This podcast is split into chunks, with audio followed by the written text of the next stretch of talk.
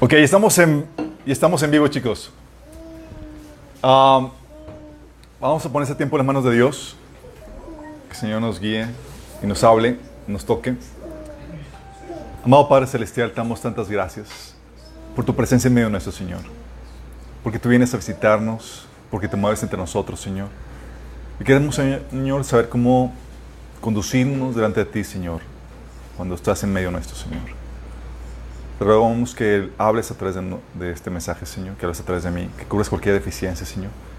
Que despejes el ambiente espiritual, de tu presencia sea tan fuerte, Señor, a través de este mensaje, que cambie nuestros corazones, nuestras vidas y que podamos salir transformados, Señor, por tu poder, poder de tu palabra y tu presencia, Señor. Te lo pedimos, Padre, en el nombre de Jesús. Así es. ¿Tenemos ya algunas sillas con quequito incluido, chicas?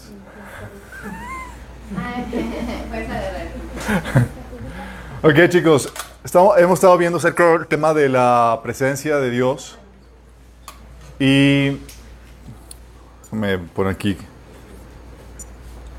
Ha estado muy interesante. Algunos ya me han platicado que han podido ver los cambios en sus vidas, en sus tiempos devocionales. Uh, han sabido cómo ya empezar a traer la presencia de Dios. Es algo muy importante. ¿Alguien aquí ha sentido ya, ha, podido ponerlo en práctica y experimentar cambios en su vida, chicos? Genial. Muy interesante, chicos. Hagamos un repaso para aquellos que se les ha olvidado todo lo que hemos visto. hemos estado viendo diferentes aspectos de la presencia de Dios. Hemos estado viendo lo glorioso que es la presencia de Dios, lo deseable que es, lo codiciable que es. Como en la presencia de Dios hay gozo, hay paz, hay plenitud, hay victoria, hay bendición, chicos.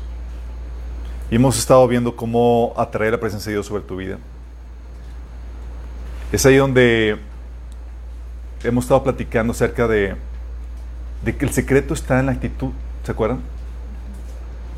Tener la actitud correcta, es decir, la disposición correcta en tu corazón, que hace que seas o te vuelvas atractivo delante de Dios. Y eso tiene que ver con la actitud en cuanto a, oye, estás con una actitud de fe, de confianza en Dios, de arrepentimiento, de humillación, humildad. En tu corazón está el deseo por Él, el adorarlo, el amarlo, el apreciarlo, el buscarlo. Hay gratitud hacia Él, hay compromiso, hay temor reverente, hay la meditación en Él o en su palabra, hay el conocimiento de Él, hay tu atención está centrada en Él o no.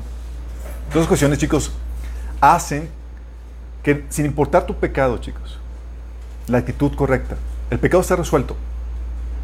Dios ya lo cubrió por medio la sangre de Jesús. A Dios lo que le interesa es tu corazón, tu actitud correcta. Y si tienes la actitud correcta, tú vas a hacerte agradable y atraíble a Dios, para Dios.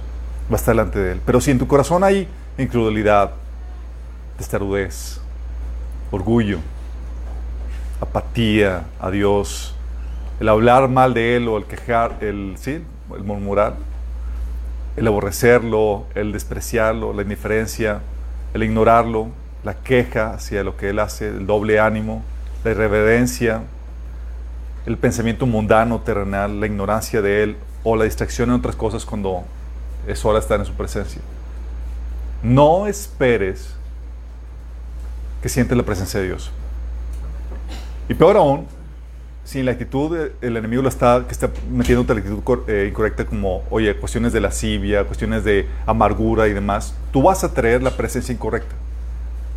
Si tú permites o no administras bien tus pensamientos, tus actitudes, y el enemigo está logrando sembrar exitosamente la actitud incorrecta, vas a traer a los demonios que están sembrando esa actitud en tu corazón. Si hay quejas, si hay amargura, y tú no estás administrando bien tus pensamientos, tus actitudes, no estás resistiendo al enemigo, y el enemigo ve que puede contigo, esos demonios van a estar persistiendo en tu vida. Y si la persistencia se hace prolongada, puede llegar a abrir una puerta para que te lleguen a poseer. Te vuelves un objeto de contacto. Por eso la perturbación en mucha gente persiste. ¿Por qué? Porque no han sabido ministrar la actitud. ¿Se acuerdan? Hemos estado hablando acerca de eso. Entonces, es la cuestión de actitud lo que va a permitir que sientas que entres o no en la presencia de Dios. También vimos cómo traer la presencia de Dios a un lugar. Vimos tres, siete aspectos que lo hacen. Hemos estado viendo cómo, si es un lugar de culto a Dios o no. Hoy en ese lugar se ora a Dios, se invoca a Dios, se alaba a Dios. En ese lugar tiene las creencias correctas. ¿Se cree en la Biblia? ¿Se cree en la palabra de Dios? ¿O no? En ese lugar, oye, la gente vive en obediencia a Dios, desea obedecerlo. La condición moral determina si la presencia de Dios está o no en ese lugar. Oye, ¿cómo están las relaciones? ¿Las relaciones están tóxicas o están fluyendo en el, en el Espíritu, con el carácter de Cristo? ¿Hay perdón, hay bondad, hay amabilidad, hay paciencia o no? Oye, personas poseídas por el Espíritu Santo, personas nacidas de nuevo, llevan la presencia de Dios donde quiera que ellos van. También hay, puede venir la presencia de Dios por objetos consagrados. Hemos visto ejemplos. Se da y vimos que esos presencia en objetos es solamente efímera, pero se puede dar. Vimos caso de Pablo con los pañuelos, ¿se acuerdan?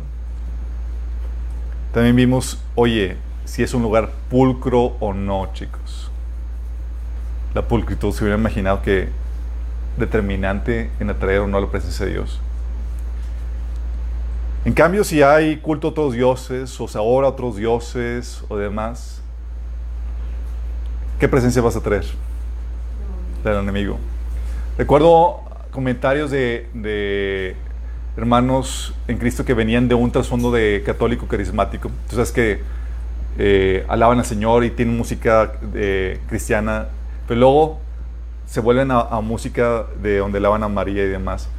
Y él me comentaba, decía, es que cuando estaban alabando a Jesús sentía la presencia de Dios, wow, sí, te metías y demás. Y de repente cambiaban y, y un canto para María y se iba.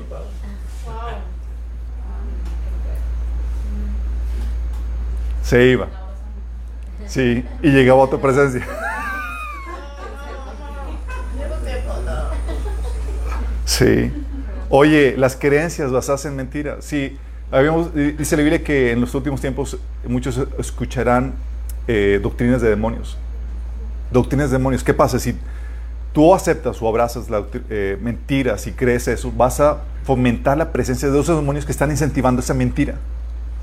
Van a permanecer ahí en ese lugar.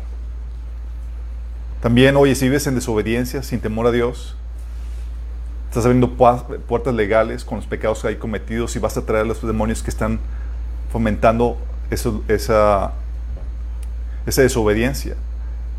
Luego peor aún si hay actitudes de la carne en las relaciones. Envidias, pleitos, celos, impaciencia, falta de perdón. También si hay personas poseídas, van a donde van esas personas, llevan sus demonios, objetos ocultistas o del enemigo.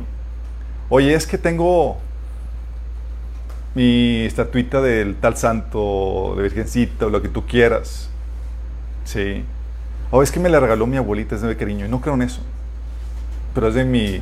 Tengo un, tiene un valor sentimental especial para mi vida. Mm. Mm. Sí. O es de recuerdo. Sí, recuerdo una vez estábamos viendo el taller de, de, de, liberación y, lo, dimos dos veces, eh, creo que en un periodo de dos años. En la primera vez, uno aquí trajo sus, sus recuerdos, eh, eh, unas máscaras de unos dioses y demás. Sí. Recuerdos de viajes que uno hace. Sí. Y en otro episodio llega una hermana con unos vasos con, con unas imágenes de los dioses indígenas y demás. Y es bonito. Pero por más que sea recuerdo, órale, a destruir todo eso. También, oye, si es un lugar inmundo. Y el principio aquí esto, chicos, es, la idea es sencilla. Vas a traer aquel espíritu a quien tú hagas sentir cómodo. Lo que le llamo la ley de las cucarachas. ¿En qué sentido? Las borrachas van a llegar a un lugar, chicos, si tú creas el ambiente propicio para ellas. Si tú lo mantienes limpio y demás, vas a mantener, no hay, no hay, no tienen por qué estar ahí. Sí. Pero sí, o rata, sí, es, creas el ambiente propicio y vas a traer aquello que lo trae.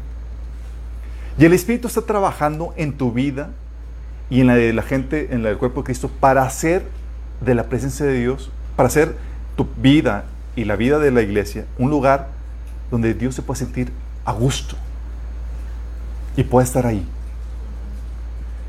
Y tú y yo podemos cooperar en eso. La idea sencilla es, hazlo sentir cómodo. Haz de tu vida o del lugar un ambiente que lo atraiga, que lo haga sentir a gusto. Oye, pero si no te interesa Dios, no lo buscas, no lo amas sobre todo, o sea, ¿tú crees que Dios va a sentirse atraído a ti? ¿Por qué no siento Dios? Pues si llegas a ser devocional y estás en otras cosas. Sí. ¿Por qué no siento Dios en la alabanza? No, pues llegas y estás en otras cosas. Pero si tú lo haces sentir a gusto, oye, a donde llegas, ve Dios que, que vive en obediencia. Oye, con los frutos del Espíritu, Dios hace, wow, aquí estoy a gusto. Y se va a mover ahí. Y Dios trabaja en la vida de las personas, en los que han nacido de nuevo, para hacer de sus vidas y de la iglesia que es de Cristo ese lugar que es agradable para Él, porque quiere habitar en tu vida y entre su pueblo. Pero el enemigo también va a hacer lo mismo, chicos. El enemigo va a crear el ambiente donde Él se siente a gusto. Por eso va, va fomentar ese tipo de situaciones. Oye, hay pleitos, hay iras, hay contiendas y demás, y el enemigo, wow, aquí estoy como en casa.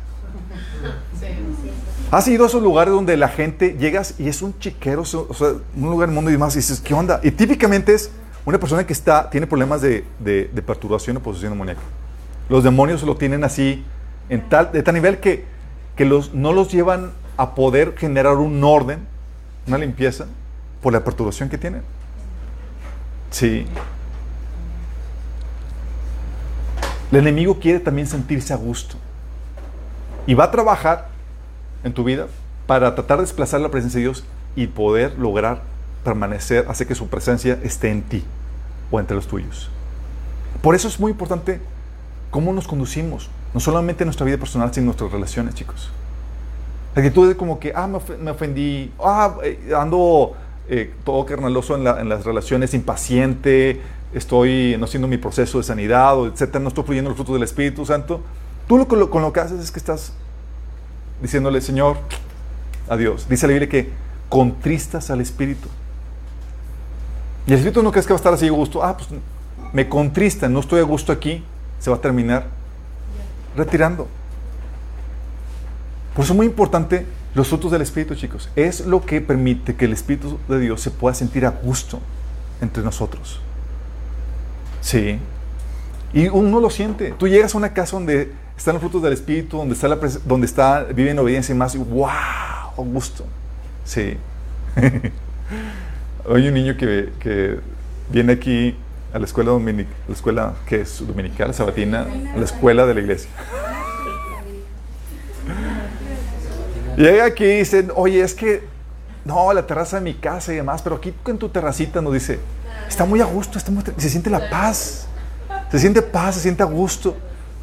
Y es como, es, no es la terraza, no es el lugar, es la presencia de Dios, chicos. Sí. Y lo interesante del caso es que tú y yo somos copartícipes en atraerla. Pero si tú creas un ambiente despreciable para Dios, vas a terminar trayendo las. Sí. Por eso el Señor decía, hey, no permitas que permanezca tu enojo hasta el siguiente día. Lidia el asunto, no permitas que el Espíritu se contriste y se vaya retirando de tu vida, de tu presencia. Hay un predicador, creo que se llamaba Carlos Ortiz o además, que él estaba con la presencia tan fuerte en su vida, eh, por tiempos que pasaba con él, que él iba, por ejemplo, iba caminando por una tienda y demás y veía una pareja que estaban, estaban en, conflicto matrimonial. Y llega la presencia de Dios sobre él y le dice, no se peleen. Estaba contrista a, a mi amado, al Espíritu. Sí. Y es lo que hacemos, chicos. La idea es que podamos hacer a Dios sentir cómodo en un ambiente que lo atraiga que pueda sentirse a gusto, chicos. ¿Vamos captando? Sencillo, ¿no? Es qué ambiente creas, es el tipo de espíritu que vas a atraer a ese lugar o sobre tu vida. Obviamente, pues va a haber un conflicto de presencias en un lugar, chicos. Porque una va a querer prevalecer a costa de la otra. No son a mis amigos ambas presencias.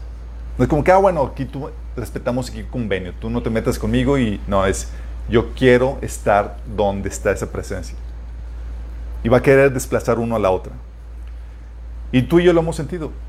Tú llevas la presencia de Dios, llegas a un lugar donde está la presencia del enemigo y órale, el enemigo va a levantar oposición hacia quien trae la presencia de Dios. Ah, y aquí muchos ya lo, ya lo han vivido, ya lo han experimentado. Y es normal, tienes que estar consciente de eso. ¿Por qué? Porque vivimos en un mundo poseído, chicos. Dice la Biblia que Satanás es el príncipe de este mundo. Y donde quiera que llegues, si, dependiendo de la cantidad de contaminación espiritual que haya, va a haber aversión hacia quien trae la presencia de Dios.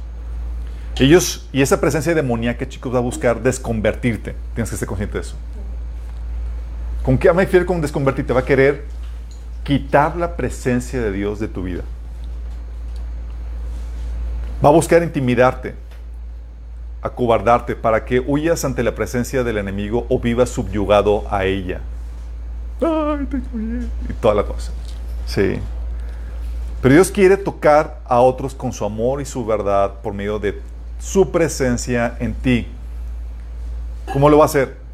Así como el enemigo, la presencia del enemigo se manifiesta a través de las personas que están siendo controladas por el espíritu de este mundo, se manifiesta el enemigo por medio de las obras de la carne, chicos. Sí, levantándose o realizadas en contra tuya. La presencia de Dios por medio de ti se va a manifestar con el fruto del Espíritu Santo. ¿Se acuerdan cuando dice la Biblia, que, eh, hablando de Jesús, que vimos la gloria de Dios a través de él, en, Juan, en el Evangelio de Juan? Dice que vimos la gracia y la verdad, que se viera el amor de Dios y la verdad.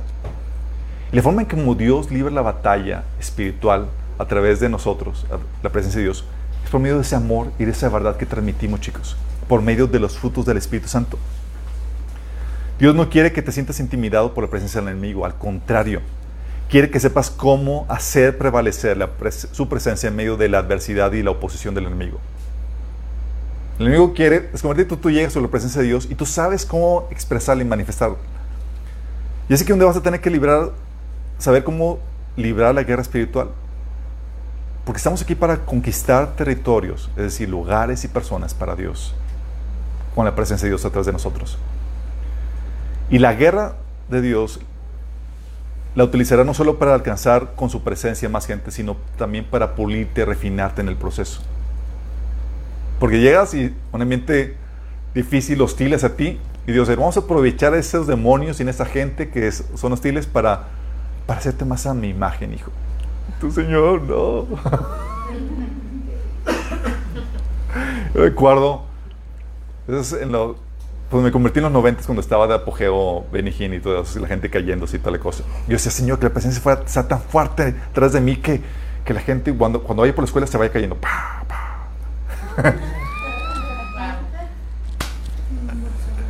Pero Señor era como que no, hijito, yo quiero fluir por medio de, del carácter de Cristo atrás de ti, como sufriendo la ofensa y demás. Porque la manera como Dios derrite el corazón de la, de la gente adversa a Dios es por medio del amor.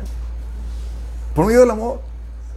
Por eso tenían que degollar a los mártires eh, para que no hablaran cuando eran, cuando eran muertos, chicos, porque veían con cuánta devoción y amor morían. Dicen, estos están llenos de paz y de amor, ¿qué onda con esto? Y terminaban convirtiéndose más gente por las, por las ejecuciones de, esa, de esos cristianos. Se, se derretía el corazón por ellos.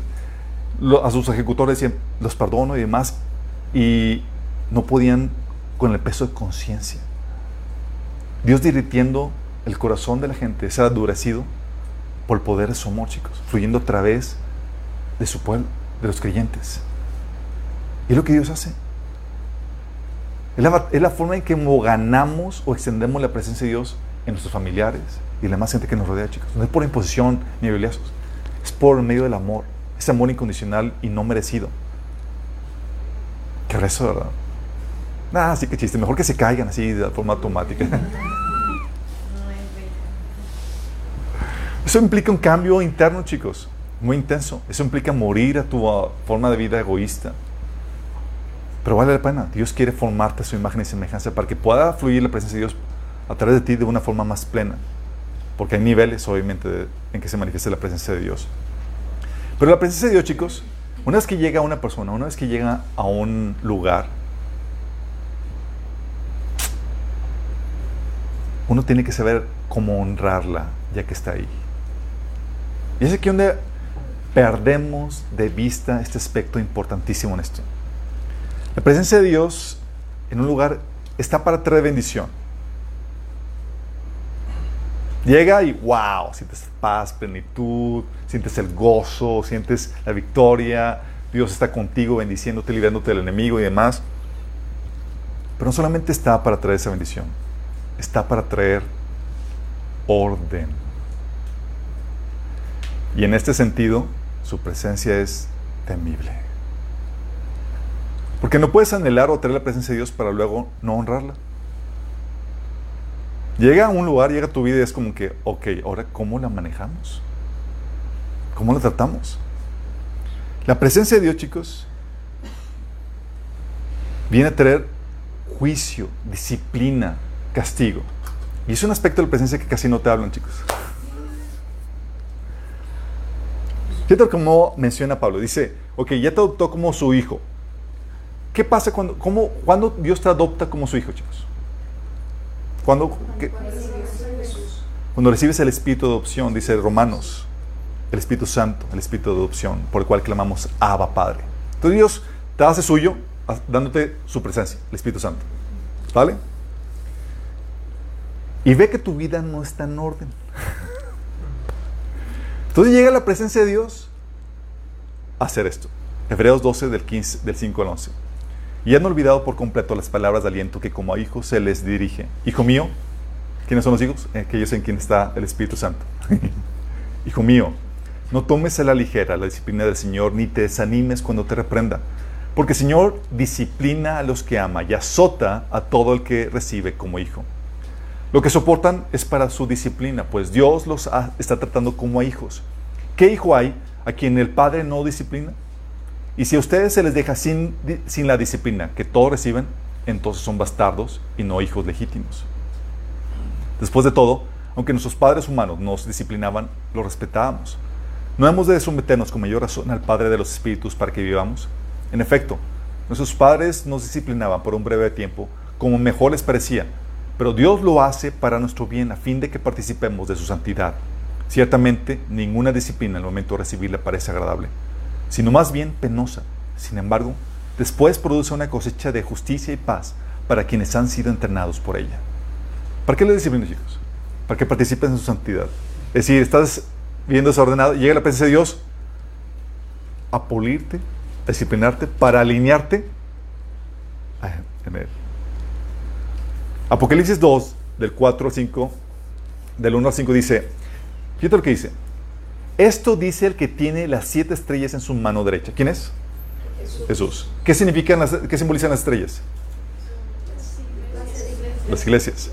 Dice, y se pasea en medio de los siete candelabros de, de oro. Las siete estrellas son los ángeles y los candelabros de oro son, los, son las, las iglesias. Dice que se pasea, tiene las, las, estrellas en la mano y se pasea por medio de los, de los candelabros, que son las iglesias. Dice, es la presencia de Dios moviéndose en medio de todos ellos. Y dice Jesús, que se pasea en medio de su iglesia. Tengo en tu contra que has abandonado tu primer amor. Recuerda de dónde has caído, arrepiéntete y vuelve a practicar las obras que hacías al principio. Si no te arrepientes, iré a quitarte de su lugar tu candelabro. ¿Qué hace la presencia de Dios en medio de ellos? Trayendo, ¿qué? Juicio, orden, disciplina. Más adelante dice que que dice, a quien amo, reprendo y disciplino o corrijo. A quien amo. Llega, es como que está mi presencia en ti, no solamente está para bendecirte, está para corregirte, moldearte, encarrilarte en el camino correcto. 1 Corintios 11, 72, fíjate lo que dice Pablo. Sin embargo, cuando el Señor nos juzga, nos está disciplinando para que no seamos condenados junto con el mundo. Está hablando de una situación donde el Señor, como método de disciplina, había matado a algunos y había enfermado a otros y otros estaban débiles. Dices, ay Señor, ¿qué onda con eso? Sí, la presencia de Dios es deseable, chicos. Pero viene a traer ese orden a la vida de las personas que, en las cuales está esa presencia. ¿Te acuerdas cuando estaba la presencia de Dios con el pueblo de Israel, el Señor dijo, ¿sabes qué? Ahí se ve, no voy a estar con ustedes. Porque si estoy ahí con ustedes, les voy a tener que zumbar. Dice en, en Éxodo 33, del 1 5 y del 15 al 17, el Señor le dijo a Moisés, váyanse tú y el pueblo que sacaste de la tierra de Egipto. Suban a la tierra que juré dar a Abraham, Isaac y Jacob. A ellos les dije, daré a esta tierra a sus descendientes Enviaré a un ángel delante de ti para expulsar a los cananeos, los amorreos, los hititas, los fereceos, los hebeos y los jebuseos. Suban a la tierra donde fluye la leche y la miel. Sin embargo, yo no los acompañaré, porque son un pueblo terco y rebelde. Si lo hiciera, seguramente los destruiría el camino. O sea, tan terco, no quería acompañarlos, chicos. Porque era, sabes que voy a terminar eliminándolos. Qué fuerte, ¿no? Dice eh, Entonces, más adelante, versículo 15 eh, dice, entonces Moisés le dijo, si tú mismo no vienes con nosotros, no nos hagas salir de este lugar. Con todo y el temor que implicaba, chicos. Quiero tu disciplina, quiero tu presencia. Dice, si tú no vienes con nosotros, no nos hagas salir de este lugar. ¿Cómo se sabrá que me miras con agrado a mí y a tu pueblo si no vienes con nosotros? Pues tu presencia con nosotros es lo que nos separa a tu pueblo y a mí de todos los demás pueblos de la tierra. Versículo 17. El Señor contestó a Moisés, ciertamente haré lo que me pides. Qué heavy, chicos. Y tú puedes ver el efecto de la presencia de Dios en el pueblo de Israel, chicos.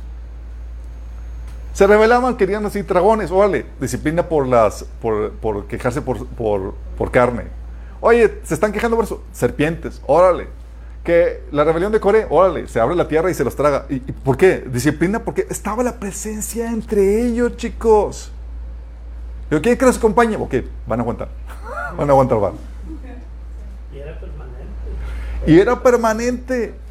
O sea, por algo tanto juicio y castigo de parte de Dios durante el desierto, chicos. ¿Por qué? Porque al final sí los acompañó.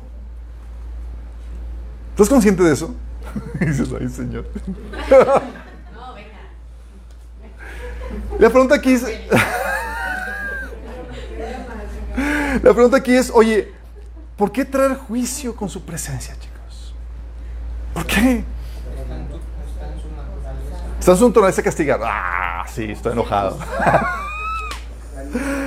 Dios trae juicio, chicos, para traer orden a ese lugar y así no retirarse de ese lugar. Dios es amor, Dios trae juicio y castigo para traer orden y así no retirarse. ¿Captas? Oye, no quiero juicio, no quiero castigo, no quiero que me, no quiero que me alinee a su voluntad. Pues entonces no quiere su presencia. No quiere su presencia. Éxodo 33.3 Yo no los acompañaré porque son un pueblo terco y rebelde. Si los hiciera, seguramente los destruiría en el camino. O sea, ¿quieres que te acompañe? Va a haber pao pao. Sí. Hebreos 12:8. Si ustedes se les deja sin la disciplina que todos reciben, entonces son bastardos y no hijos legítimos. Oye, no quiero que me discipline, no quiero... No puedes tener la presencia de Dios y no querer que te alinee a ella. ¿Por qué? Porque si no quieres alinearte, no quieres acceder a esa, corrección que viene por parte de tu Padre Celestial, vas a terminar repeliendo la presencia de Dios en tu vida. Se te va a terminar yendo. Y muchos le sacan. Muchos le sacan hasta que se dan cuenta de lo que se pierden, chicos. ¿Te acuerdas del episodio donde David llevó el arca y hubo un muerto ahí? Y dijo, no, hombre, ahí, Señor, tu presencia, allá de lejecitos, por favor. Sí. Dice 2 Samuel 6 del 3 al 12. Colocaron el arca de Dios en una carreta nueva y se le llevaron de casa de Binadab que está situada en, una colina. Nota. Primera tontería que hicieron aquí. ¿Sobre quién está, debe eh, ser trasladada el arca del pacto? Sobre los levitas. Era no carretas, no cualquier persona, objeto sagrado. Y por instrucción de la ley, Dios ordenó, tiene que estar cargado sobre los, sobre los hombros de los levitas. Y aquí pues dijeron, ah, pues nos vale. Aquí vamos a hacer como, vamos a celebrar a Dios como, como nos venga. Órale. Use y Agío, hijos de Abinadab, guiaban la, la, carreta nueva. O sea, hasta era nueva la carreta. El Señor le va a agradar esto. La carreta del año. Mientras David y todo su pueblo de Israel danzaban ante el Señor con gran entusiasmo, cantaban en son de arpas, liras, panderetas, cistras y címbalos. O sea, decían, oye, componte unas nuevas rolas para este evento. Era, vamos a celebrar al Señor y tal cosa. Al llegar a la parcela de Nicón, los bueyes tropezaron, pero Usa extendió la mano, extendiendo las manos, sostuvo el arca de Dios. Entonces la ira del Señor se encendió contra Usa por su atrevimiento y le hirió de muerte ahí mismo. De modo que Usa cayó fulminado junto al arca. David se enojó porque el Señor había matado a Usa. Así que llamó a aquel lugar Pérez Usa, nombre que conserva hasta el día de hoy. Enojado David en su insolencia porque, oye, pues ¿qué hice? ¿Cómo hiciste? Ignoraste la palabra de Dios, da instrucciones en cuanto a cómo se debe manejar eso. Exclamó, es mejor que no me lleve el arca al Señor. Mejor de lejecitos. Y como ya no quería llevarse el arca al Señor, a la ciudad de David, ordenó que la trasladaran a la casa de Obed-Edom, oriundo de Gad. Fue así como el arca del Señor permaneció tres meses en la casa de Obed-Edom de Gad, y el Señor lo bendijo a él y a toda su familia. ¿Ah, no quieres? Allá va a ir la bendición. en cuanto le contaron al rey David que por causa del arca del Señor había bendecido la familia de Obed-Edom y a toda su hacienda, David fue a la casa de Obed-Edom y en medio de una gran algarabía trasladó el arca de Dios a la ciudad de David. Ok, no, pues siempre sí quiero. ¿Por qué? Se va la presencia de Dios y se va la bendición, chicos. Se va la paz, se va la plenitud, se va todo. Todo se va. Dice la Biblia que tu amor es mejor que la vida y el amor de Dios solamente se experimenta en la presencia de Dios. Por eso lo mejor que puedes hacer es atender a la arrepentión y alinear tu vida para que la presencia de Dios permanezca en ti, chicos. Es por eso que Dios te corrige, es porque, hijito, quiero que mi presencia permanezca en ti. ¿Y qué haces? ¿Te alineas? ¿Te acuerdas qué pasó con David cuando cometió la borrada de Betsabé y, y, el homicidio que, hizo? ¿Se acuerdan? David escribió un salmo, Salmo David, el Salmo 151 cuando el profeta fue a verlo por, haberlo eh, eh, haber cometido adulterio eh, con Betsabé. Tú lees el salmo y tú notas que no pide que se le quite el castigo, chicos, o el juicio que se le sobrevino. Al contrario, lo considera justo.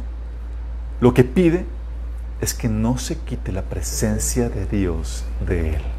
Fíjate lo que dice David, Salmo 51.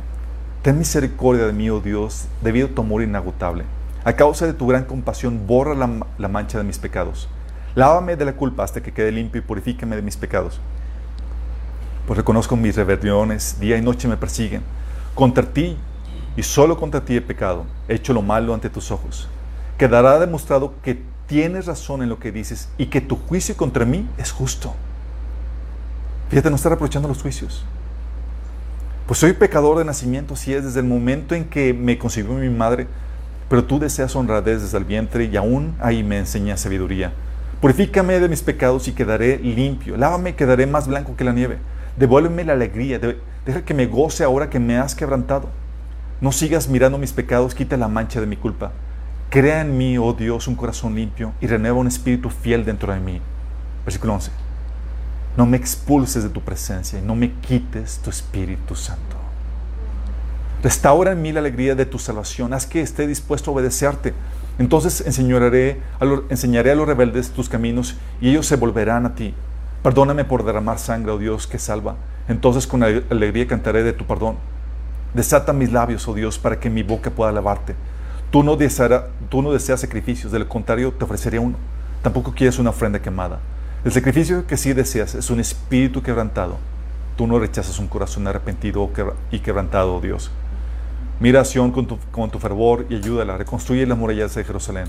Entonces te agradarán los sacrificios ofrecidos con un espíritu correcto, con ofrendas quemadas y ofrendas quemadas enteras. Entonces volveré a sacrificar todo sobre tu altar. ¿Te das cuenta de la actitud de David? 51 del Salmo. ¿Te das cuenta de la actitud? No era, Señor, le el castigo. No, son justos, pero por favor, no quites delante de mí tu espíritu. No me expulses de tu presencia. Por eso tú ves que con todo y los castigos de Dios sobre Israel en el desierto, chicos, la presencia de Dios permanecía en Israel con ellos. Era, ok, te voy a estar disciplinando el camino porque mi presencia está sobre ti. ¿Aguantas vara? Aguanto vara. y eso va parte también para nosotros. ¿Aguantamos vara? Sí, perfecto. ¿Nos renegamos? Bien. Y medio de la disciplina, de la rebelía, de la rebelión y todo eso, Dios los castiga, pero los protege. Y medio del castigo, los bendice, chicos. dices, ¿what? El caso de Balaam, Balak, este rey quería atacar a Israel y contrata a este profeta chafo, este profeta que se vendía el mejor postor, para que lo maldijera. Entonces llega el profeta y dice, ok, vamos a, me contrataron para maldecir el pueblo de Israel, vamos a maldecir. Y, pero él no podía hablar nada que no hablar el Espíritu Santo. Y fíjate lo que dice, primera profecía por parte de Balaam. Se presentaba ahí para maldecirlo, según esto llega la presencia de Dios sobre él. Dice en números 23 del 6 al 10. Así que Balaam volvió y encontró al rey de pie y al lado sus ofrendas quemadas con todos los funcionarios de Moab. Este es el mensaje que Balaam transmitió. Balak me mandó llamar desde Aram. El rey Moab me trajo de la colina del oriente. Ven, me dijo, maldíceme Jacob, ven y anuncie la ruina de Israel. Pero ¿cómo puedo maldecir a quienes Dios no ha maldecido? ¿Cómo puedo condenar a quien el Señor no ha condenado?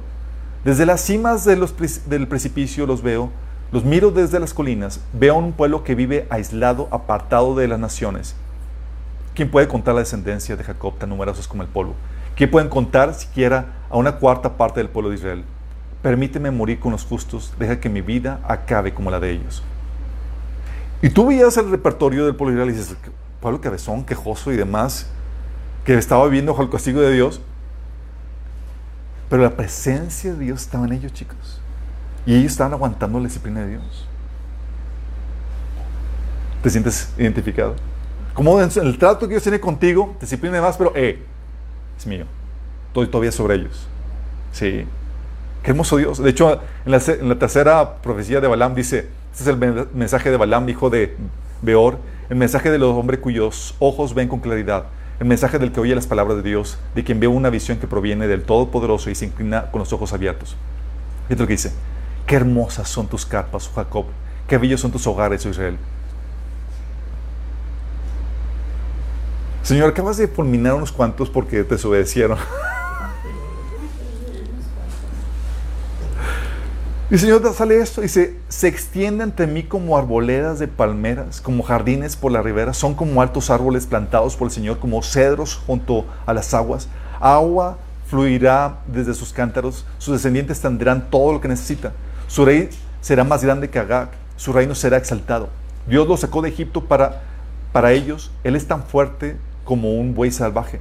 Él devora a las naciones que se le oponen, que quiebra sus huesos en pedazos y los, les atraviesa como flechas. Como un león, Israel se agazapa y se, y se tiende como una leona. ¿Quién se atreverá a despertarla? Bendito todo el que te bendice, oh Israel, y maldito todo el que te maldice. Y es lo que Dios hace con nosotros, chicos. Por el hecho de que está la presencia de Dios en tu vida, aunque haya disciplina, Dios te bendice, te resguarda, te protege de la maldición y de cualquier cosa que el enemigo quiera hacer en tu contra. Qué heavy, ¿no? Por la presencia de Dios en ti. Porque, y porque está la presencia de Dios en ti, va a haber el pao pa, pero eso significa que te está rechazando Dios. Si se retira, se retira la bendición. Si se retira, te entrega Satanás. Si no se ordena tu vida,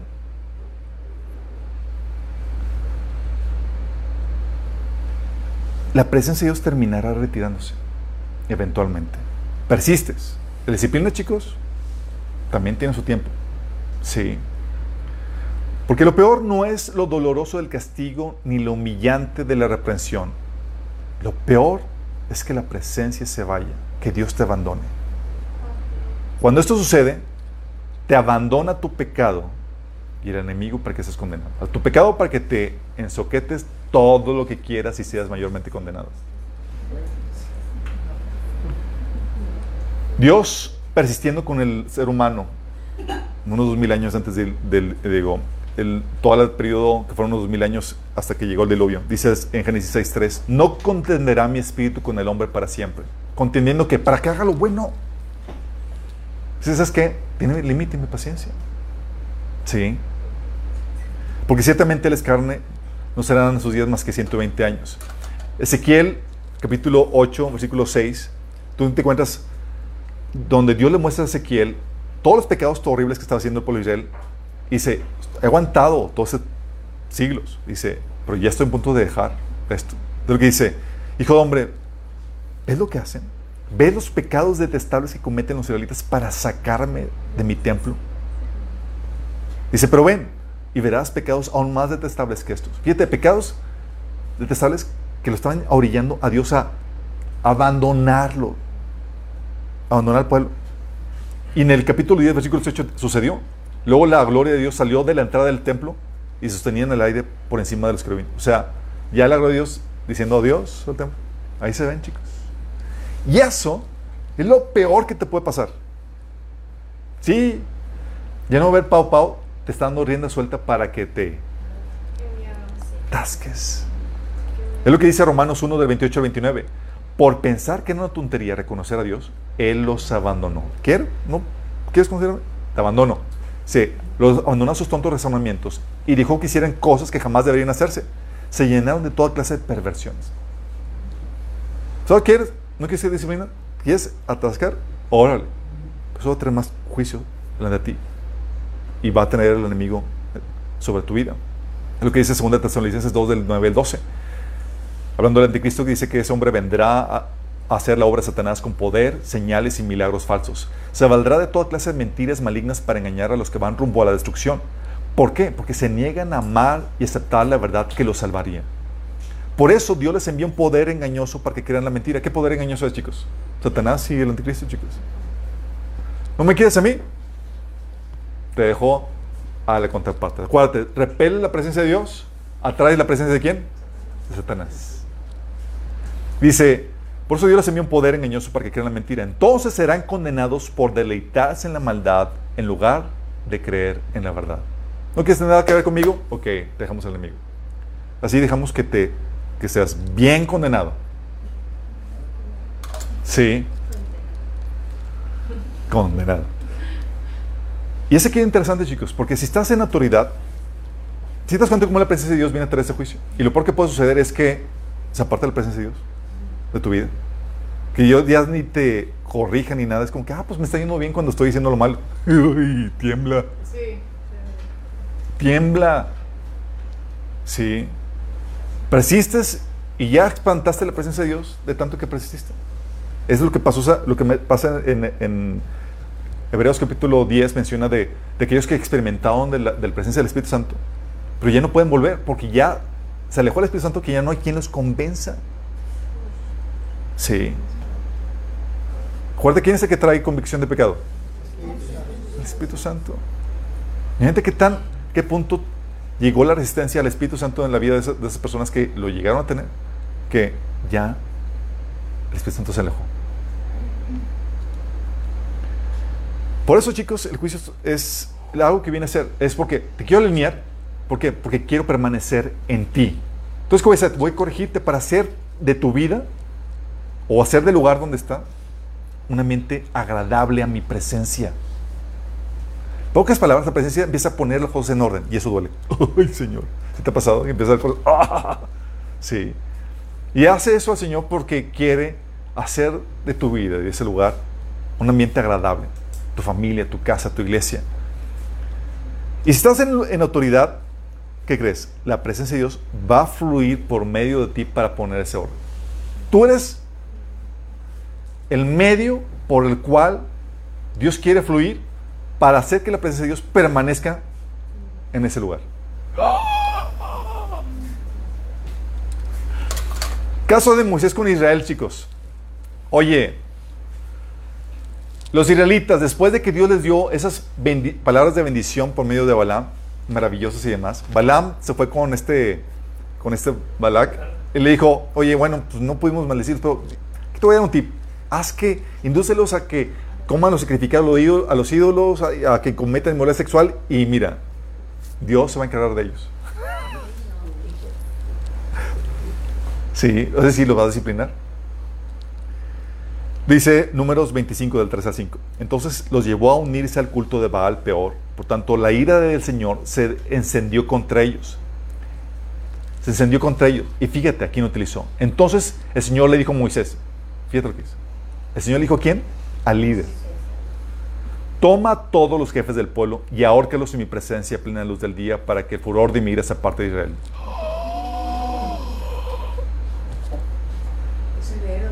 Y dicho Señor, no, Señor, no lo quiero hacer. Ahí se ven. ¡Qué heavy! Moisés le ordenó a los jueces del Israel, maten a los hombres bajo su mando que se hayan unido al culto de Bapeor. Órale, trayendo juicio, dando sentencia para que la, para que presencia de Dios no se aparte. Sí. Tienes el caso de Pedro en el Nuevo Testamento. ¿Te acuerdas? Oye, el Señor le revela y confronta el pecado de Ananías y Zafira.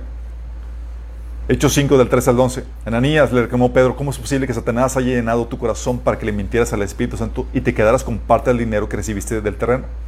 ¿Acaso no era tuyo antes de venderlo? Y una vez vendido, ¿no estaba el dinero en tu poder? ¿Cómo se te ocurrió hacer esto? No has mentido a los hombres sino a Dios. Al oír estas palabras, Ananías cayó muerto. Y un gran temor se apoderó de todos los que se enteraron de lo sucedido.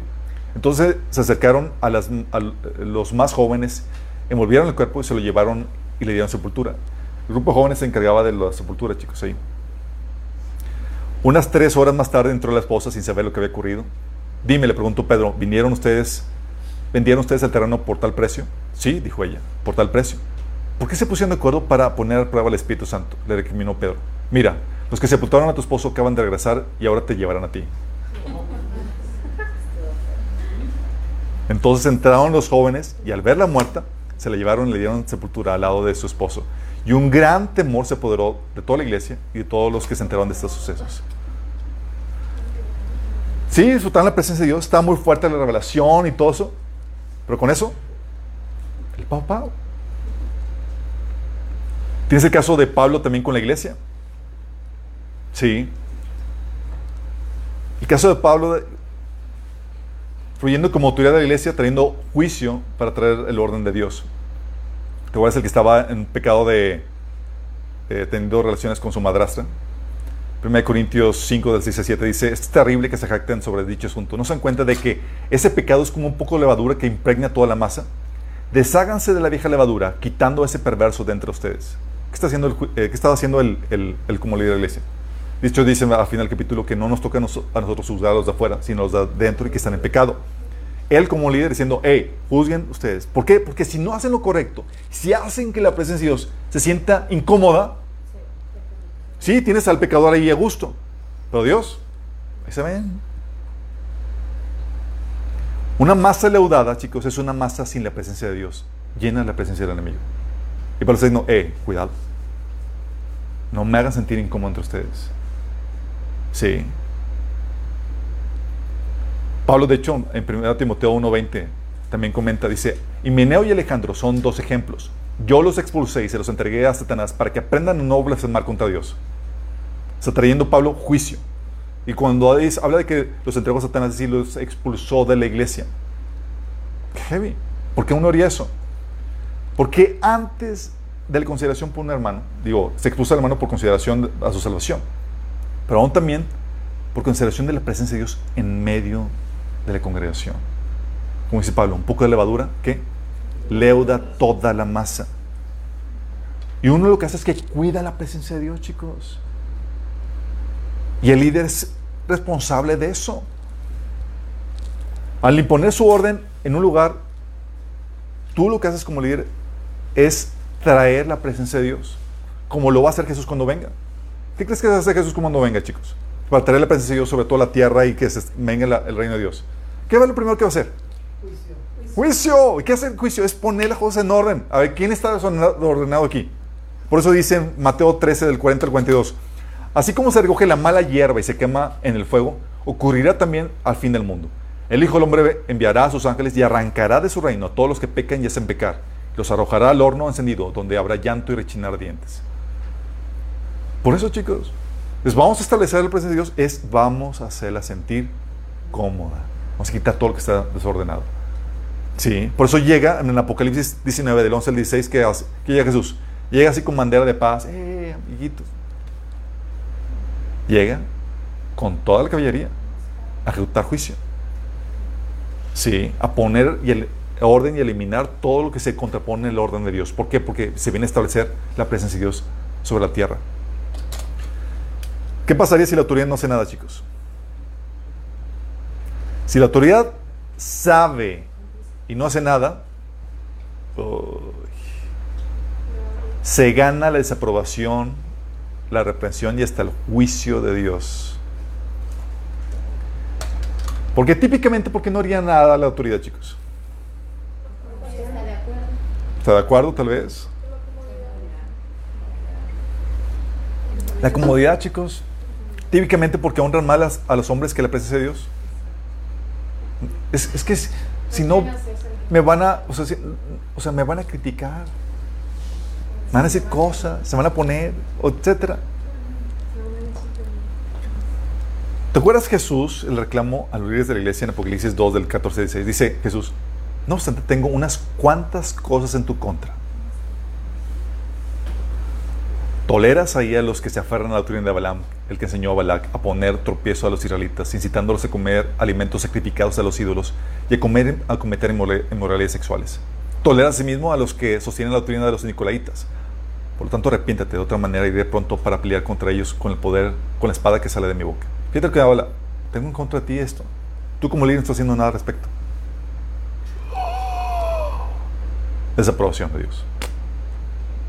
Si lo mismo le dice a la iglesia de, de Teatira, que dice, sin embargo, tengo en tu contra que toleras a Jezabel, esa mujer que dice se profetiza. Desaprobación al líder. ¿Te acuerdas? La tolerancia de Elí para con sus hijos ante todos eh, los estragos que estaba haciendo en cuanto al servicio del templo. Dios estaba así como que, ah, pues, tranqui. No. Envía un profeta, le dice esto. Cierto día un hombre de Dios vino a Elí y le dijo, le dio el siguiente mensaje del Señor. Yo me rebelé, a tus antepasados cuando eran esclavos del faraón en Egipto. Elegí a tu antepasado Orón de entre todas las tribus de Israel para que fuera mi sacerdote y ofreciera sacrificio sobre mi altar, quemara incienso y vistiera el chaleco sacerdotal cuando me, cuando me servía. Y les asigné las ofrendas de los sacrificios a ustedes, los sacerdotes. Entonces, ¿por qué menosprecian mis sacrificios y las ofrendas? Porque sus hijos servían en las ofrendas, chicos, y hacían dos tragos de cosas. Sí, las estaban como cualquier, o sea, con toda la irreverencia posible. Dice, ¿por qué les das más honor a tus hijos que a mí? Y este líder decía, hijitos, pórtense, no hacía nada. Era el líder ahí y no los despedía, no les, nada, era como que, ah, pórtense bien. Dice, ¿por qué les das más honor a tus hijos que a mí?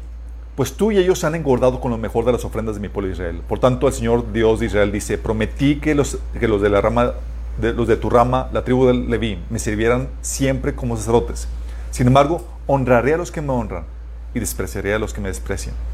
Y llegará el tiempo cuando pondré fin a tu familia para que ya no me sirva el sacerdocio. Todos los miembros de tu familia morirán antes del tiempo. Ninguno llegará viejo. Con envidia mirarás cuando derrame prosperidad sobre el pueblo de Israel, pero ninguno, ningún miembro de tu familia jamás cumplirá sus días. Los pocos que sean excluidos de servir en mi altar sobre, eh, en mi altar sobrevivirán, pero solamente para que sus ojos queden ciegos y se les rompa el corazón y sus hijos morirán de muerte violenta. Y para comprobar lo que les dije, que lo que dije se hará realidad, haré que tus hijos, Ofne y Fines, mueran el mismo día. Entonces levantaré a un sacerdote fiel que me servirá y hará lo que yo deseo. Y estableceré para él mis, los estableceré para mis reyes ungidos. Qué fuerte, ¿no? ¿Por qué no te importa la presencia de Dios?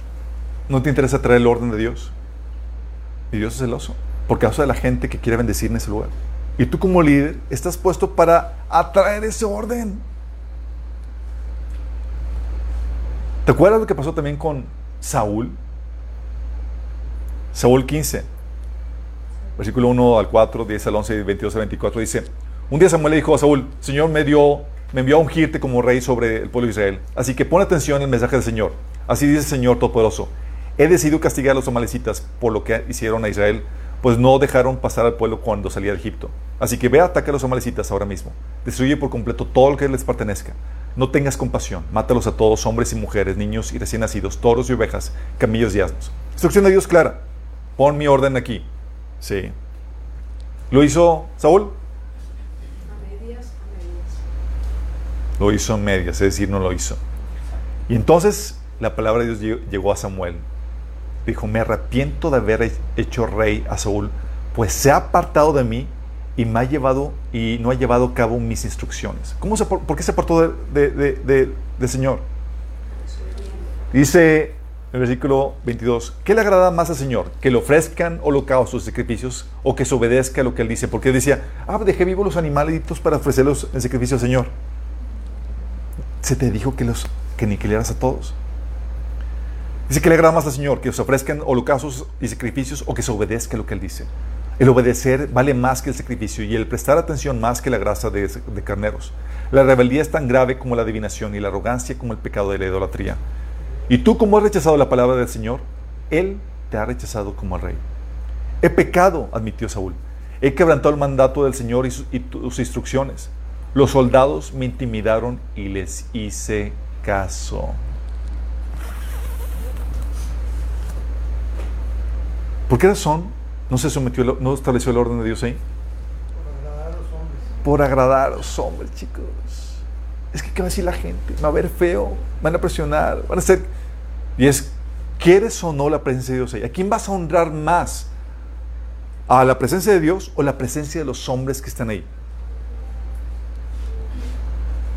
Por eso el peso de responsabilidad sobre los líderes, chicos, es enorme.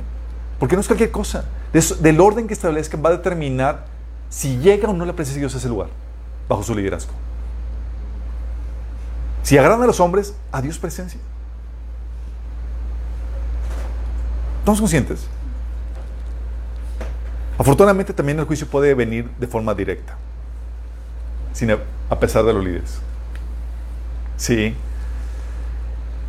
y eso muchas llega cuando el líder no sabe o no hace nada o no puede hacer nada por diferentes situaciones.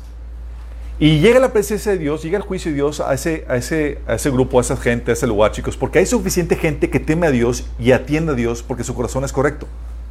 Típicamente porque son niños espirituales o porque están, tienen momentos de debilidad y hay que hacer, hacer la corrección. Pero en esencia, tiene suficiente material para seguir trabajando con ellos. Tienes la iglesia de Corintio, chicos. Nada imagínate. Cada Santa Cena era una. ¿Cómo le podríamos llamar?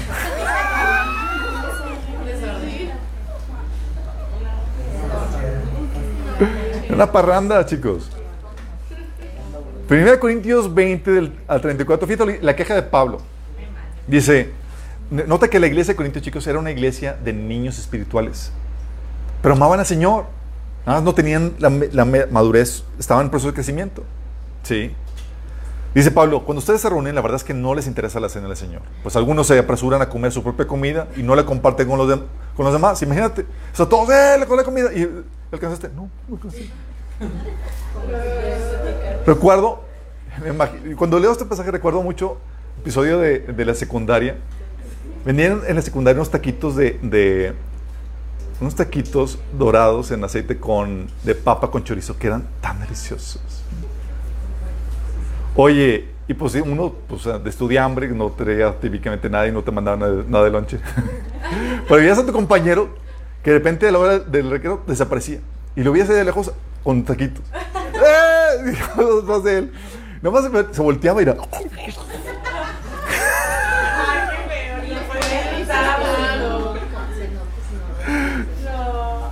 Ni chance te daba para que le quitaras nada. Bueno, sí parecía como que.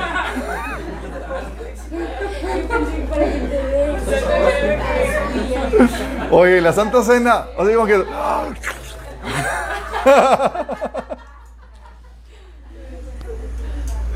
O sea, bien, envidiosos, o sea, egoístas. Ya lo perdoné, ya lo perdoné.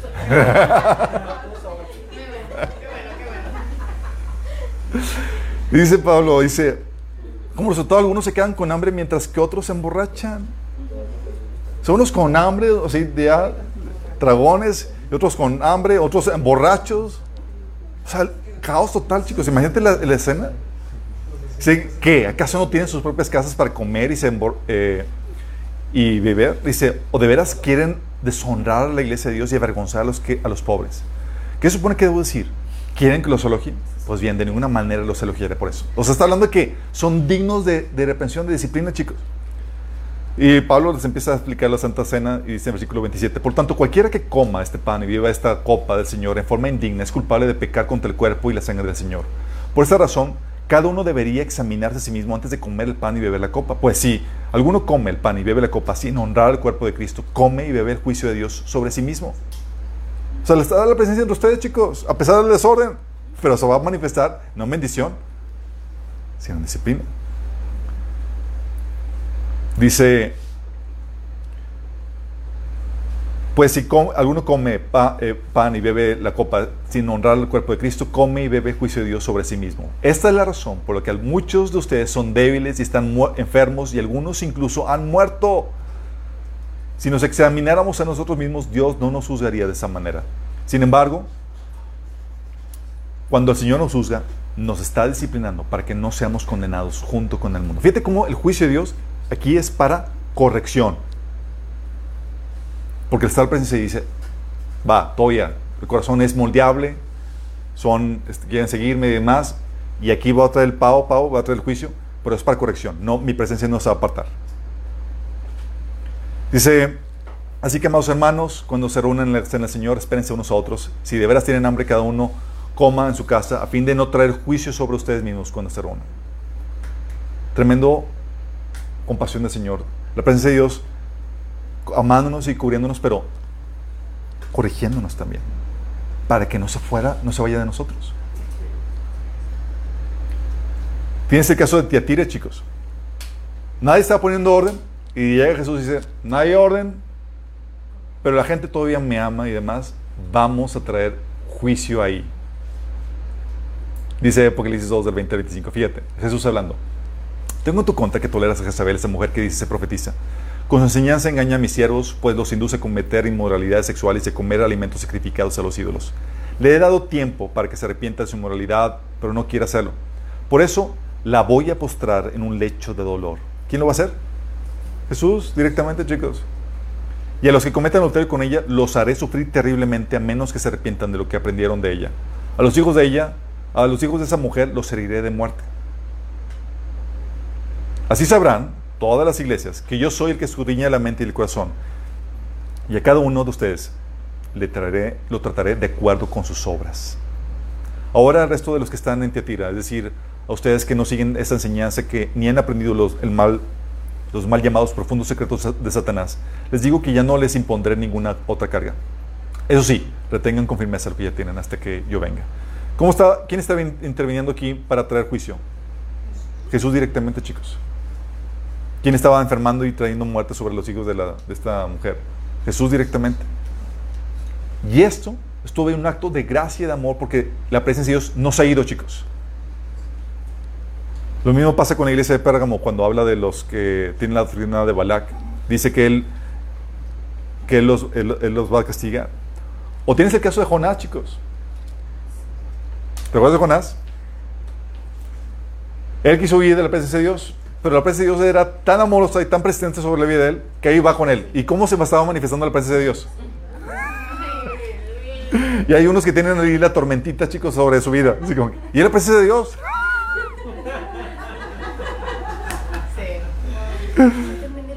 Sí, la, ¿has visto de esas caricaturas de la novecita que los persigue? Es la presencia de Dios persistiendo para que te alinee, chicos. Es lo que dice Jonás 1 del 7 al 16. Porque ya Jonás, sabíamos, huyó de la presencia de Dios porque no quería predicarle a los de Nínive. Dice, los marineros ya estaban ahí porque vino una tormenta bien terrible. Los marineros, por su parte, se dijeron nosotros, vamos a echar, suertes para averigu- averiguar quién tiene la culpa de que nos haya venido este desastre. Así lo hicieron y la suerte ca- recayó sobre Jonás. Entonces le preguntaron, dinos, ¿qué tiene la- ¿quién tiene la culpa de que haya venido este desastre? ¿A qué te dedicas? ¿De dónde vienes? ¿Cuál es tu país? ¿A qué pueblo perteneces? Soy hebreo, temo al Señor del cielo que hizo el mar y la tierra firme, le respondió. Al oír, esto, los marineros se aterraron aún más y como sabían que Jonás huía del Señor, pues él mismo se los había contado, le dijeron, ¿qué es lo que has hecho? Qué ¿no? Pero el mar se iba enfureciendo más y más, así que le preguntaron, ¿qué vamos a hacer contigo? Para que el mar se deje de azotarnos. Tómenme y láncenme al mar. O sea, me imagino a este tipo así como que, yo no me voy a aventar. A ver, aviéntame.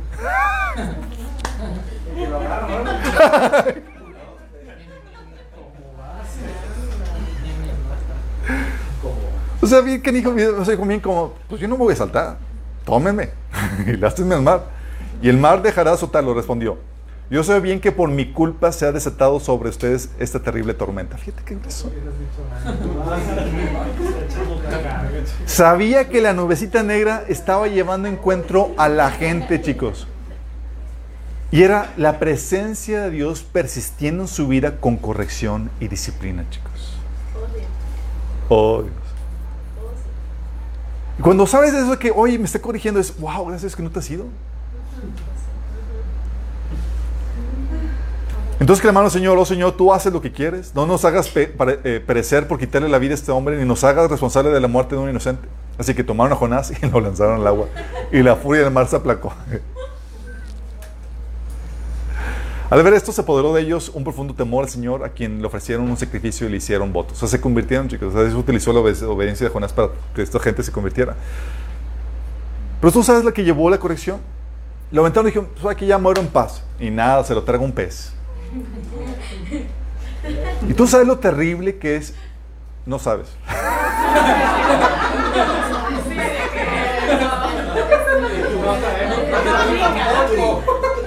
Pero te puedes imaginar lo terrible que es estar un pez, o sea, que no se lava la boca, que tiene toda la putrefacción ahí adentro, peces muertos y demás, y los ácidos y toda la cosa.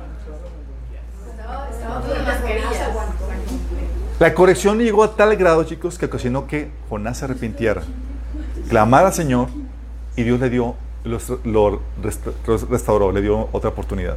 Pero es lo que Dios hace, chicos. La presencia de Dios trayendo juicio para ordenarte a su voluntad. ¿No entiendes? Ya no viene juicio para corrección. Viene juicio para condenación.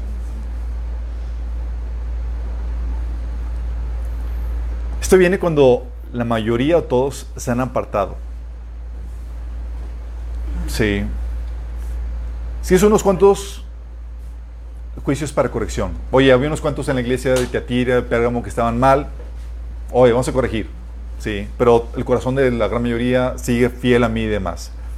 Si es grupal y persiste, trae el juicio de Dios para condenación, chicos. Es decir, ya sabes que para destruirte. Ole. Escucha esto. Dios llamando, reprendiendo antes de abandonar a una iglesia. O sea, Dios ya a la puerta, diciendo, ¿sabes qué? Estoy a punto de retirarme. La presencia de Dios estaba ya a la puerta, así como sucedió con el, con el caso de Ezequiel. Y le dice el Señor a la iglesia de la Odisea, conozco tus obras, sé que no eres ni frío ni caliente. Ojalá fueras lo uno o lo otro. Por lo tanto, como no eres ni frío ni caliente, sino tibio, estoy por vomitarte de mi boca. ¿Qué está a punto de hacer Señor? Es, va contigo, chicos. Es y mi presencia se va de ti. Y Dios en misericordia diciendo, eh, eh, estoy por irme, estoy por vomitarte. Dice, soy rico, me he enriquecido y no me hace falta nada, pero no te das cuenta de cuán infeliz, miserable, pobre, ciego y desnudo eres tú. Por eso te aconsejo que de mí compres oro refinado para, por el fuego, para que se, te hagas rico, ropas blancas para, para que te vistas y cubras tu vergonzosa desnudez, y colirio para que te lo pongas en los ojos y recobras la vista. Yo reprendo y disciplino a todos los que amo, por lo tanto sé fervoroso y arrepiéntete. Era, chicos, el llamado de Jesús antes de partir de ese lugar. Dicho dice, ¿en dónde está Jesús? En esa iglesia. Mira, estoy a la puerta. Está en la entrada, chicos, ya a punto de decir adiós. Todavía dando la oportunidad de decir, todavía dando la oportunidad, puedo, puedo volver a entrar si me abren la puerta. ¡Qué heavy! ¿Te imaginas? La iglesia de Sardi, chicos, es el caso donde Dios, y la iglesia ya está muerta, y es Dios todavía insistiendo, queriendo darle shocks. ¿Sí? La iglesia de los es como que estás a punto de morir. La iglesia de Sardis es, ya murió, pero todavía podemos tratar de resucitarlo. Así como que tráiganme los, ¿cómo se llaman? Los electro, electroshocks. Vamos a, o CPR, donde todavía le puedes dar respiración y, pueda que resucite. Dice, Apocalipsis 3 del 1 al 4, conozco tus obras, tienes fama de estar vivo, pero en realidad estás muerto. Estás muerto, pero todavía resucitable, chicos. Despierta, reviva aún lo que está rescatable, pues no he encontrado que tus obras sean perfectas delante de mi Dios. Así que recuerda lo que has recibido y oído y obedécelo y arrepiéntate. Si no te mantienes despierto, cuando menos lo esperes, caeré sobre ti como un ladrón. Sin embargo, tienes en Sardis a unos cuantos que no se han manchado de ropa. Ellos, por ser dignos, andarán conmigo vestidos de blanco. Fíjate cómo hablando de que todos lo rechazaron, solamente una minoría sigue fiel. Por eso yo estoy diciendo, ya estás prácticamente muerto, pero todavía podríamos resucitarte. Porque una vez apartado, el castigo es para condenación, no para corrección, chicos. La gran ramera, Babilonia, de Apocalipsis 17, es una prostituta, alguien que dejó de ser fiel a Dios. Y vino sobre ellos ya no, ya no juicio para corrección, chicos. Vino juicio para destrucción, para condenación. Dice Apocalipsis 18 del 2 al, al, 6, dice, ha caído, ha caído la gran Babilonia, se ha convertido en morada de demonios y en guarida de todo espíritu maligno. Fíjate, para que diga que se convirtió en guarida, en, en, morada de demonios y guarida de todo espíritu maligno, significa que la presencia, de, la presencia de Dios, ¿qué? Ya se fue. Y si se va, ¿qué presencia se queda? La de Satanás, chicos. Y le dice, salgan de ella, pueblo mío, para que no sean cómplices de sus pecados, ni los alcancen ninguna de sus plagas, pues sus pecados se han amontonado hasta el cielo y, sus injusticias se han, y de sus injusticias se ha acordado Dios. Páganle con la misma moneda, denle doble de lo que ha cometido, con la misma copa que ella preparó bebida, mezclenle una doble porción. Es decir, era para desaparecerlas ya, por completo. ¿Ocasionó producto qué? De que Dios los abandonó. Se hizo morada de demonios. Y fíjate que aún este juicio lo hace lento o progresivo para que alcancen a huir todavía los pocos que están ahí, salvables. Aún así el amor de Dios. Tú puedes ver este juicio para, para condenación, chicos, en Sodoma y Gomorra también, en, en los cananitas que fueron conquistados por el pueblo de Israel, donde era ya suficiente, vamos a eliminarlos. Es un juicio no para corrección, chicos, es un juicio para condenación. Obviamente, gracias a Dios, en algunos episodios el abandono es solamente por tiempo limitado, porque aún todavía Dios lo está utilizando para corrección. Y lo tienes, tienes varios casos de ese, de ese abandono temporal. Tienes el caso de Israel. Toda su apostasía, ¿Dios lo abandonó por completo? No. De hecho, dice Deuteronomio 28, del 47 al 48, si no sirves al Señor tu Dios con alegría y entusiasmo por la gran cantidad de bendiciones que has recibido, Servirás a los, a los enemigos que el Señor enviará contra ti. Pasarás hambre y sed, andarás desnudo y carente de todo. El Señor te pondrá por cuello un yugo de hierro que te oprimirá seriamente hasta destruirte. Fíjate hablando de que no estuviste a gusto con el Señor, sirve al enemigo, te entrega al enemigo. Y el Señor lo que hace, chicos, el pueblo de Israel fue abandonado por el Señor, podemos decir ya cuando vino el juicio, la condenación a partir del año 70. Vino el juicio y murieron más de dos millones de judíos. Y los entregó a su suerte, chicos, los abandonó. Pero dice que la Biblia que ese abandono no es por completo. Y el pueblo de Israel, en ese abandono, van a terminar recibiendo, aceptando al anticristo como su rey. vamos a dejar que te asques bien bonito. ¿Pero para qué? Para que veas lo terrible que es estar con el incorrecto. ¿Pero con qué propósito? Para que vengas a mí arrepentido. Por eso dice Romanos 11 del 25 al 26, mis amados hermanos, quiero que entiendan este misterio para que no se vuelvan orgullosos de ustedes mismos. Parte del pueblo de Israel tiene el corazón endurecido, pero eso solo durará hasta que se complete el número de gentiles que aceptarán a Cristo. Y entonces todo Israel será salvo. Fíjate, es un abandono, chicos, pero temporal. Todavía Dios, por la fidelidad de los patriarcas, persiste y no los abandonó por completo. Va a terminar salvándolos. Tienes también el abandono temporal con el caso de las naciones. Es algo que ya hemos platicado. Después de la Torre de Babel, con la Torre de Babel, todas las naciones dijeron, sabes que no queremos nada con Dios, queremos salvar nuestro propio ídolo, nuestro propio ídolo. Y Dios, ah, sí, pues ahí se ven.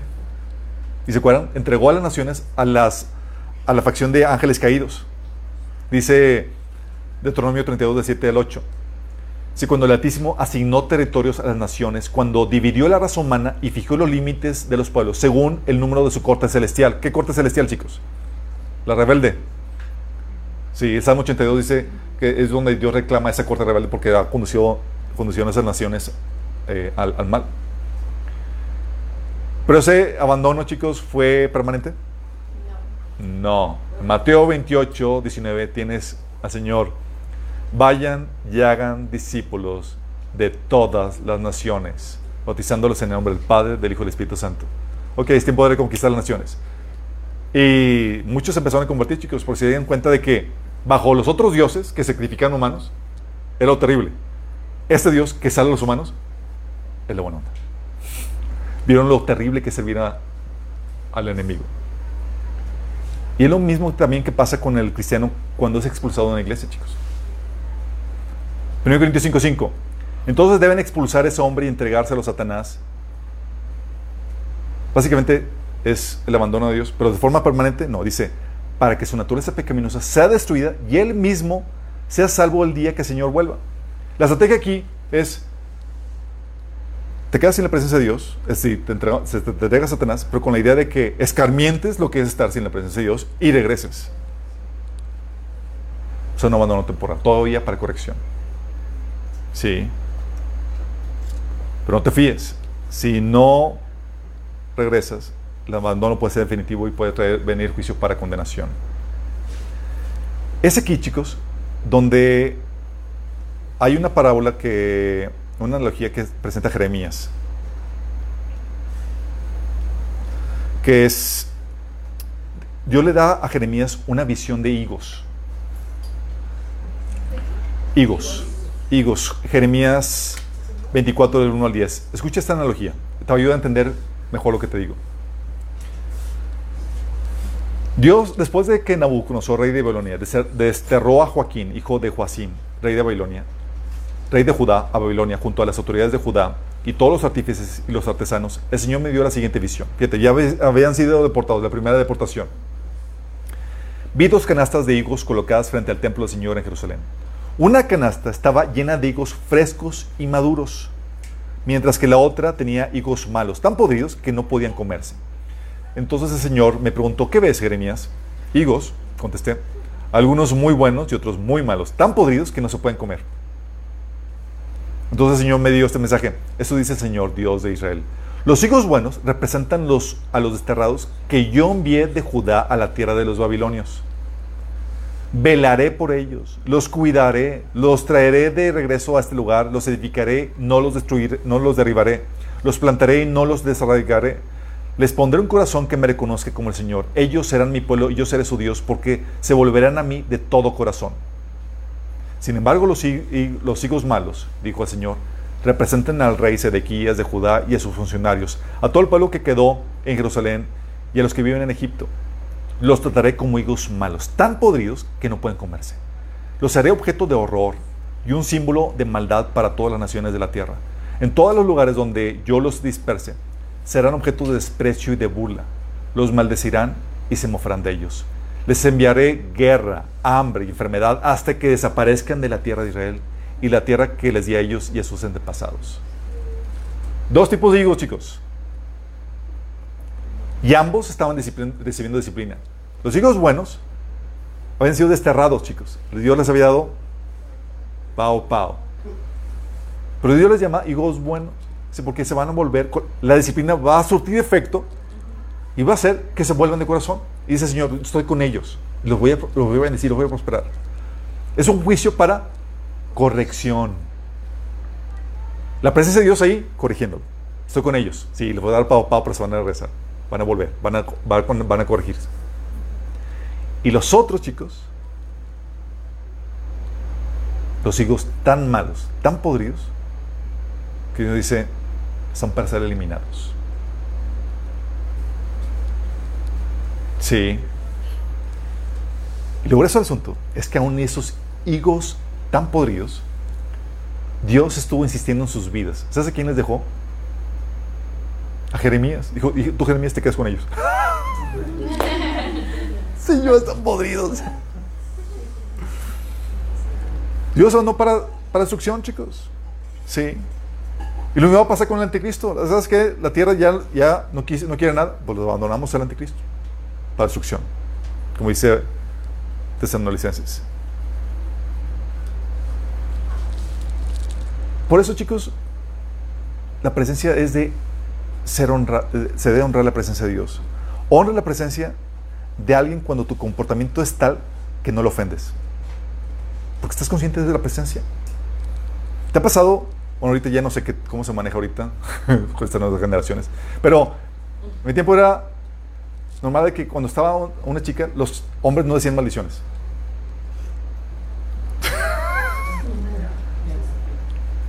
ya no aplica, ¿verdad? Pero era lo normal, era como que hay una mujer, ah, pues te guardas. Sí. ¿Qué hacías? Honraba la presencia de la mujer. O estaban entrando tus papás y te guardabas en cómo te conducías, porque era, están tus papás, era, no vas a hablar malas palabras delante de ellos. Es honrar la presencia, chicos. Te comportas de forma especial. Oye, cuando llega un dignatario o gente importante, oye, hasta con modales y toda la cosa. Sí. Pasa usted y toda la cosa. Honras la presencia, chicos, de las personas. No haces nada que le resulte ofensivo. Porque estás honrando a, esas personas. No haces nada que sea de mal gusto. Te comportas. Bueno, Dios espera que honre su presencia de la misma manera. Dios espera que te vuelvas consciente de la presencia de Dios en tu vida, siempre.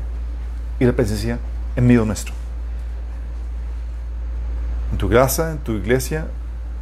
Porque si deshonras la presencia de Dios, espera juicio, castigo de su parte. Porque su presencia no va a pasar desapercibida en tu vida, ni en la vida de su pueblo. Deshonra su presencia, va a venir juicio, castigo. Primero para corrección, persistes para abandono y condenación. En el Antiguo Testamento, chicos, la presencia de Dios era algo sumamente temible. Sumamente temible, chicos. Persona que se acercaba trataba irreverentemente a la presencia de Dios, mira, así. Él tiene esa usa, aunque decir algo bueno. Pero no estaba siendo reverente con todo respecto a las, a las instrucciones que Dios había dado.